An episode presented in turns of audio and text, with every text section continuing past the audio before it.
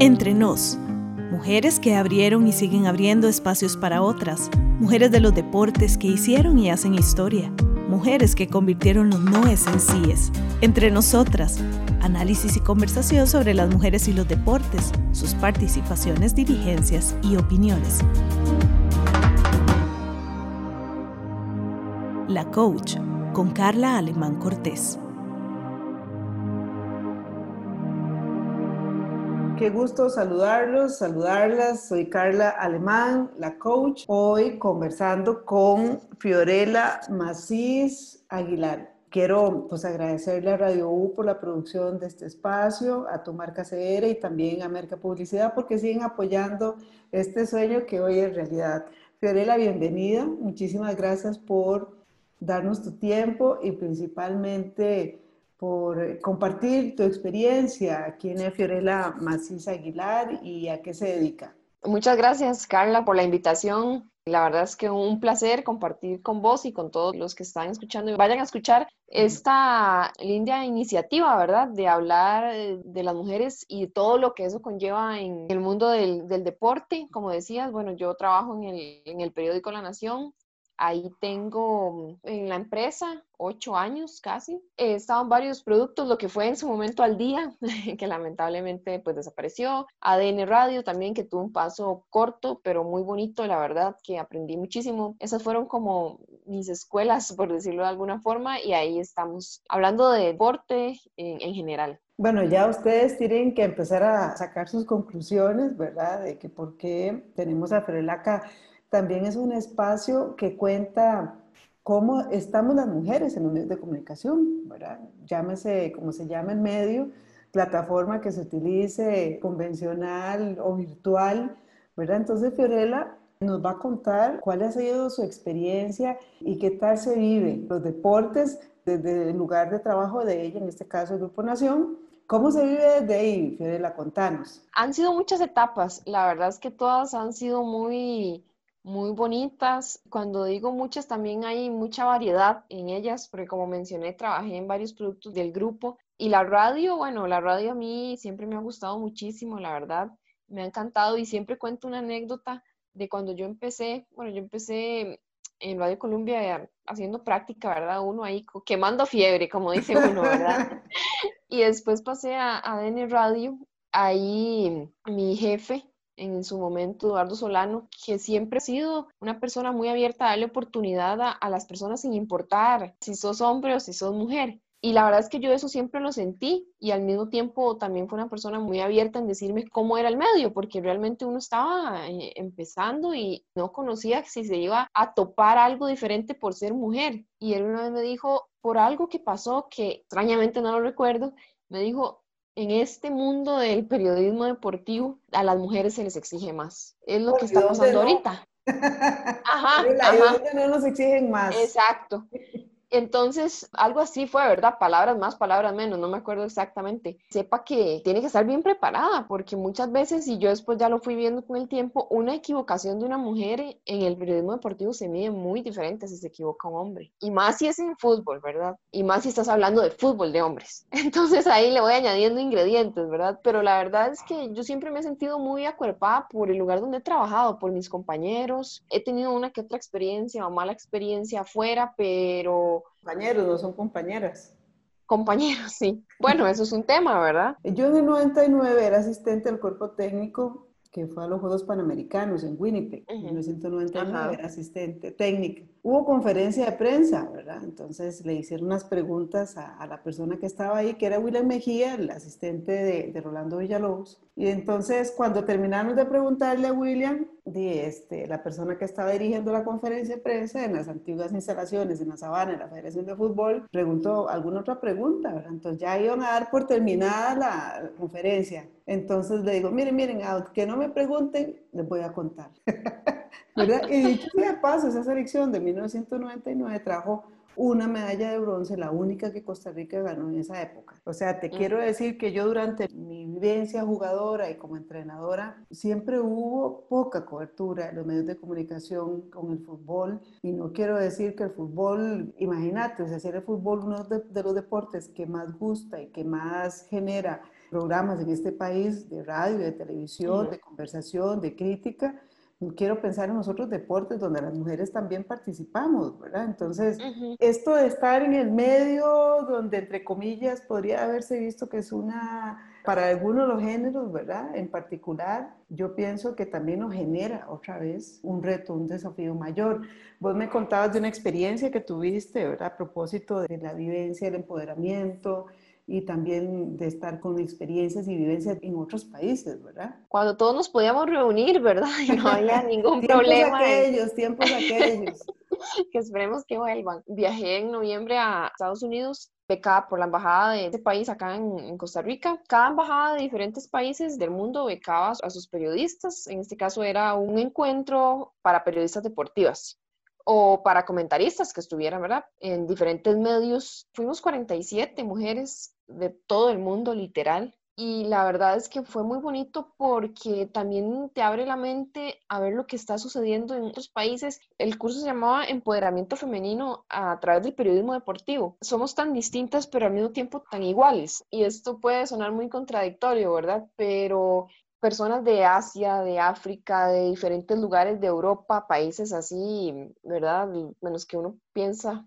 Primero España, en Francia, los países más grandes, pero también otros más pequeños de África y bueno, y de América, y ver historias de mujeres, y siempre recuerdo una en particular de que le cerraban el micrófono, y estoy hablando de años, no sé, hace dos años, una cosa así, que los mismos compañeros le cerraban el micrófono porque no les parecía lo que estaba diciendo lugares donde para una mujer hoy en día es literal una lucha para llegar y hablar de un deporte, ¿verdad? Del deporte que sea más popular, porque no, no en todos es el fútbol. En América, escuchar las experiencias de amigas hoy en día que puedo decir que se han ido abriendo paso para tener oportunidades que tal vez a sus compañeros no les ha costado tanto o no han tenido que pasar tantos obstáculos para llegar a esas oportunidades. Es increíble, vos sabes que el común denominador es que somos mujeres.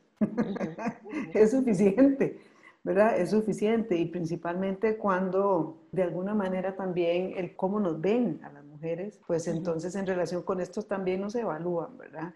Sobre esto de las experiencias, y sobre el empoderamiento, qué tal como hablamos, qué tal como nos vestimos, qué tal en qué espacio nos metemos a comentar con criterio, ¿verdad? ¿Qué es esa sensación desde el escritorio y el cuidado que tener cuando escribimos de los deportes? Y, son buenos estos espacios, por supuesto, porque hay gente que tal vez dice, ¿por qué un espacio solo para mujeres?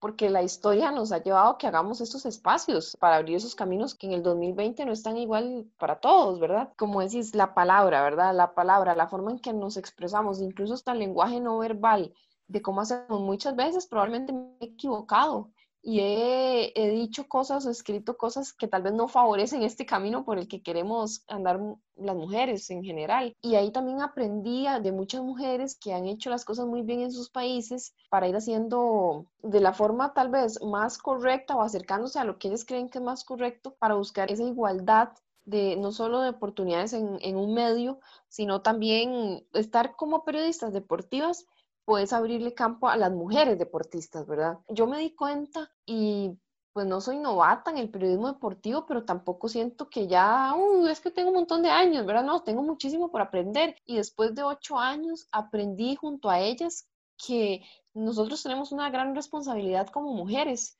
como mujeres en el medio deportivo, de no solo abrirle espacio a los deportes donde están las mujeres, sino también a comunicar en diferentes notas, en diferentes programas de cosas que hagamos. No, no, en esto no me refiero solamente a deportes donde participen mujeres, sino en general en el deporte, de cómo expresarnos, de cómo hablar y de qué comunicar, en qué tono hacerlo, para que eso genere una opinión, no sé si la palabra es buena o correcta, sino que la opinión que estemos generando en las personas que nos oyen o nos leen no sea equivocada, ¿verdad? Porque al final somos, como te decía, ¿verdad? Somos generadores de opinión, todos en general, y los que nos dedicamos a la comunicación.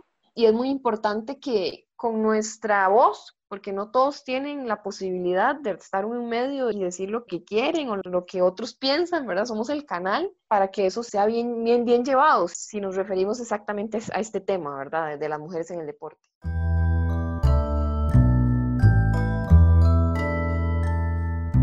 Estamos en el podcast de la coach, hablando con Fiorella Macisa Aguilar una periodista que tiene aproximadamente nueve años de estar ejerciendo su profesión y que el año pasado prácticamente tuvo un renacimiento, ¿verdad?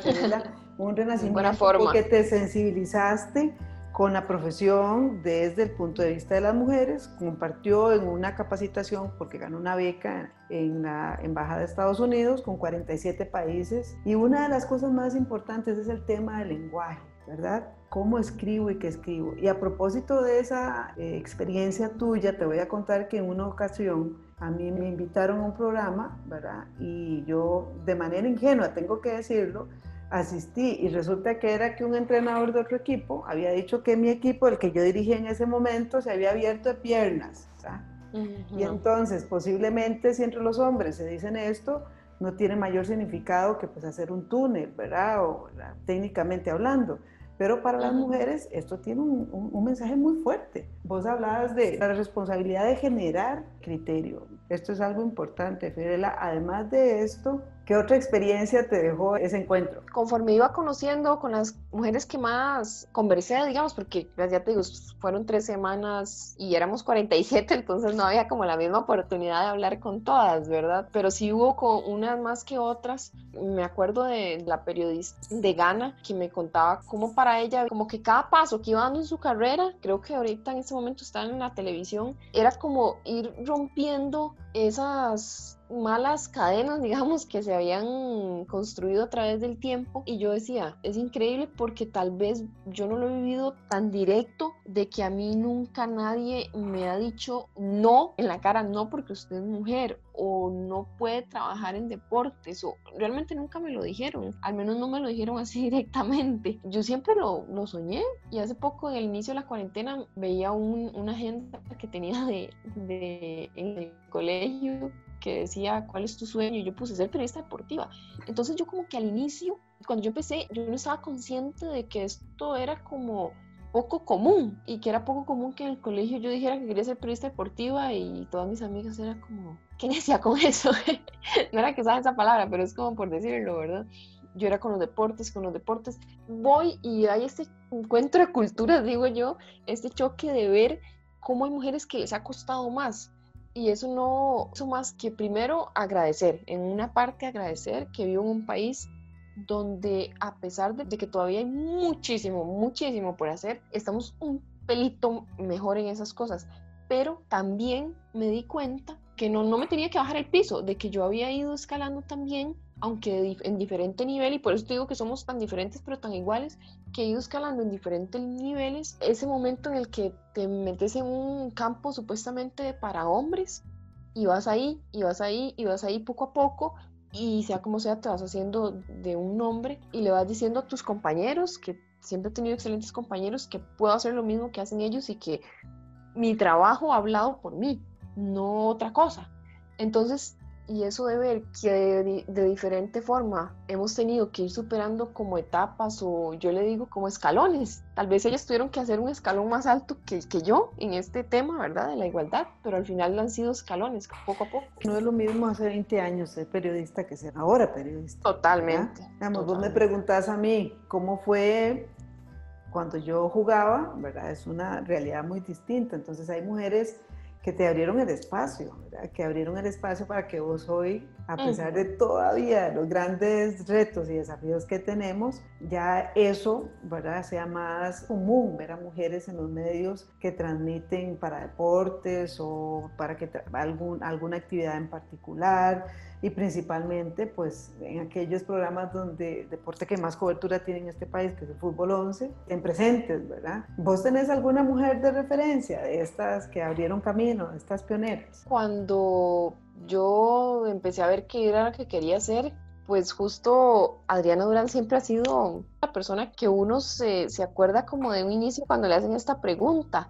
La verdad es que ella, definitivamente, todo el mundo lo sabe, ¿verdad? Ella abrió, abrió camino y, yo recuerdo haberla visto en, en, varias coberturas, ahí en la televisión, obviamente pues ya después pasó a buen día, pero yo sí la tengo como esa persona que siento que empezó a abrir ese camino, la verdad, empezó a abrir ese camino y seguramente hay otras con ella o antes que ella, pero por, por mi edad también es como la que tengo más referencia. También de, de afuera me ha gustado cómo algunas mujeres se ven, digamos, con una seguridad para hablar de, de temas deportivos, como Marion en Fox, que se ha ido ganando sin conocer demasiado su historia, que se ha ido ganando el pulso así, con conocimiento. Es que es eso, ¿verdad? Al final. Y muchos se ha dicho de que si algunas se les juzga diferente porque si, si entras dentro de esa categoría de etiquetado que te ponen por tu apariencia física, ¿verdad? Ese etiquetado que hay de mujeres y que no se le pone a los hombres. Eso ya, pues es un tema que haría para mucho, pero no, hay mujeres que lo han hecho por sus conocimientos. Y la verdad es que eso también lo vi porque ahí en, el, en, en Estados Unidos, este,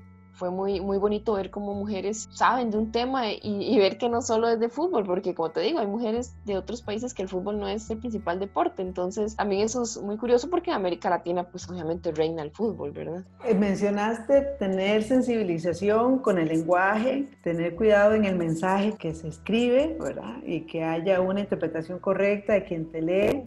Y también mencionaste esa responsabilidad de crear opinión y principalmente tener como llave el conocimiento. ¿Verdad? Debemos conocer y es algo que aplica no solamente para las mujeres, sino para todas las personas que estar al frente de, un medio de comunicación tiene una gran responsabilidad. ¿Qué le podemos decir a todas estas muchachas que están por ahí queriendo escribir, queriendo hacer prácticas, queriendo incursionar en el mundo de los deportes? Fiorella. A las personas que toman decisiones en las empresas les diría que no se fijen en cuál es el género, ¿verdad? Y muchas veces se ha hablado esto con hombres y les he dicho, ok, hay más mujeres, hay más mujeres yo creo que haciendo un recorrido rápido, tal vez en bastantes medios hay al menos una mujer, que está bien, es solo una, pero bueno, hace 20 años, como decías, tal vez había una en todos los, en todos los medios, ¿verdad?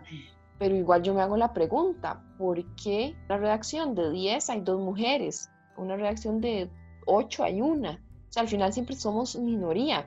¿Es que hay menos interesadas?